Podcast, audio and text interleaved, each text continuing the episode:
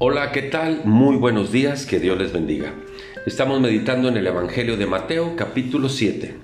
El Señor Jesús en esta porción del Sermón del Monte inicia con las palabras, no juzgues para que no seas juzgado, porque con el juicio con que juzgas seréis juzgados y con la medida con que mides vas a ser medido.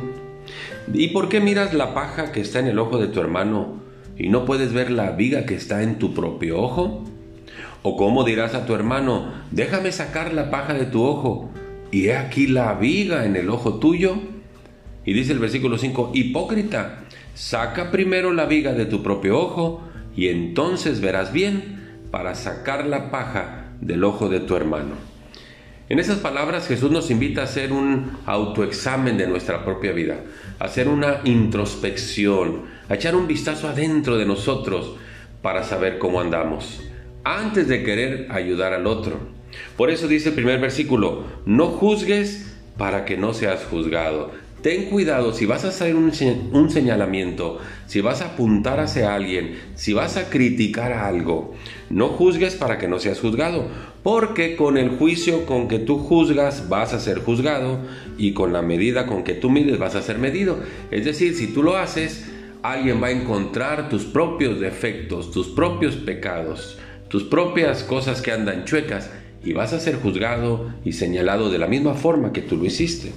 Y entonces Jesús pone el ejemplo, el versículo 3, ¿por qué miras la paja que está en el ojo de tu hermano y no puedes ver la viga que está en tu propio ojo? Tal vez tú estás señalando algo que es muy pequeño de la otra persona, pero tú no quieres ver tu propio problemón que tienes y aquí Jesús habla de una paja en el ojo del otro cuando tú tienes una viga en tu propio ojo. Y siempre es más fácil. Señala el problema del otro para que no volteen a verte a ti. Y eso es lo que sucede regularmente. Miras la paja en el ojo de tu hermano, pero no ves tu propio problema. Y dice el versículo 4, o cómo dirás a tu hermano, déjame sacar la paja de tu ojo. Y he aquí la viga en tu propio ojo, ni siquiera puedes ver bien para tratar de ayudar a tu hermano que tiene un, problema o una deficiencia que no se compara con el problemón que tú tienes, ¿verdad? Y dice el versículo 5, hipócrita, saca primero la viga de tu propio ojo y entonces verás bien para sacar la paja del ojo de tu hermano. Y ahí está el autoexamen, la introspección, echar un vistazo a mi vida antes de querer, querer ayudar a otros. Un escritor dijo, la mano que quiere limpiar la vida de los otros debe cerciorarse de que su propia mano está limpia. Por eso, no juzgues para que no seas juzgado, porque con el juicio con que tú juzgas vas a ser juzgado y con la medida que tú mides vas a ser medido.